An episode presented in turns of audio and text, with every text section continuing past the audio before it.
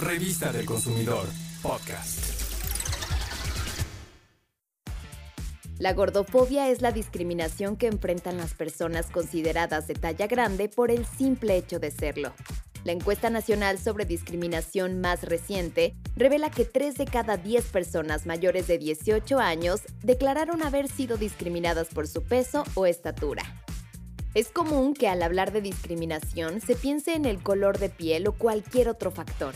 Sin embargo, la discriminación hacia quienes padecen obesidad también existe y se debe erradicar. El respeto a la diversidad corporal de las personas fomenta una cultura de inclusión, de igualdad y no discriminación. Por eso debemos tener una actitud respetuosa hacia la apariencia física de los demás y lograr que esta condición no sea obstáculo al ejercer sus derechos humanos. En el día a día, las personas de talla grande enfrentan diversos obstáculos. Por ello es necesario ponerse en los zapatos del otro y hacer visible la problemática. Por ejemplo, es importante que la infraestructura e instalaciones de centros de salud, de educación y de entretenimiento, así como los diversos transportes públicos, ya sean terrestres, aéreos o marítimos, sean incluyentes para todos los tipos de corporalidades, Además, aerolíneas y líneas de autobuses elevan el costo del pasaje según la corporalidad, pues suelen cobrar boletos dobles a las personas de talla grande. Y por si fuera poco, se carece de protocolos que den prioridad a la comodidad y bienestar de todas las personas.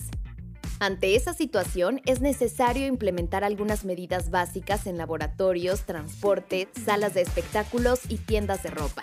En los laboratorios, por ejemplo, es necesario que cuenten con equipos y sistemas médicos idóneos que den atención a las personas de todo tipo de corporalidades, tener camillas amplias y con capacidad de soportar pesos no normativos, así como aparatos de resonancia magnética sin límite en el peso y básculas adecuadas sin límite de medición. En el transporte se debe contar con asientos más amplios, que existan extensores de cinturones de seguridad, que los pasillos y baños sean más accesibles. Y algo muy importante, que las líneas de autobuses y aerolíneas no cobren asientos dobles a las personas de talla grande. En las salas de espectáculos, las butacas deben ser apropiadas para personas de talla grande. Los pasillos, entradas y salidas deben estar adaptadas para que todas las personas puedan utilizarlos. En las tiendas de ropa no deben existir imágenes de cuerpos de un solo tipo, dando a entender que son los únicos capaces de lucir bien las prendas. Y además, las marcas de ropa deben considerar tallas más grandes.